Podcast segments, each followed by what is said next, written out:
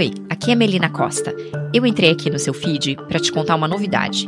O Economia do Futuro volta ao ar com a cobertura da COP27, a Convenção do Clima das Nações Unidas, que acontece entre 6 e 18 de novembro em Sharm el-Sheikh, no Egito. E eu não estarei sozinha nessa. A cobertura vai ser em parceria com o Capital Reset, o portal de notícias sobre negócios e investimentos sustentáveis e de impacto deixa de apresentar para a pessoa que estará no Egito acompanhando e traduzindo as negociações da COP. Olá, Sérgio Teixeira, editor do Reset.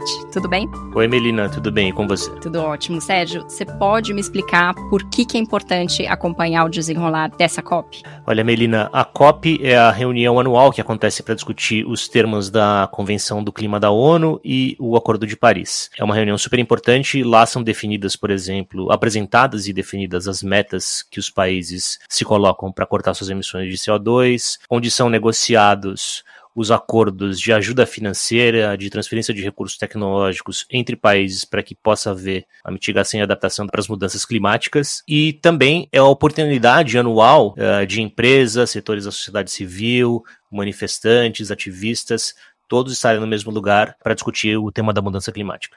Ou seja, líderes mundiais, cientistas, gente de políticas públicas, de empresas, da sociedade civil, todo mundo reunido para discutir o futuro do planeta e da humanidade. Basicamente, é disso que se trata. Basicamente é isso. Esse ano, a COP vai ter um tema muito importante que é justamente a transferência de recursos dos países desenvolvidos para os países mais pobres. Os países mais vulneráveis à mudança do clima, que já estão sofrendo os efeitos do aquecimento global, como por exemplo o Paquistão, com as enchentes horríveis que aconteceram lá faz um mês, estão pedindo mais dinheiro para os países ricos. E até hoje essa ajuda financeira não se manifestou na sua totalidade. Então, esse com certeza vai ser um dos grandes temas uh, de discussão. O outro tema importante vai ser o corte de emissões, especialmente diante da, da retomada da queima de carvão em alguns países da Europa, por causa da guerra da Ucrânia e do desabastecimento de gás natural. Então, acho que vai ter algumas discussões bem quentes uh, lá no Egito. E Sérgio, para terminar, por que, que essa reunião é especialmente importante para o Brasil. Claro, a gente está gravando isso no meio das eleições, né? Ainda não aconteceu o segundo turno, então, enfim, muito vai depender disso, desse resultado. Mas, em geral, para o Brasil, quais são os principais temas?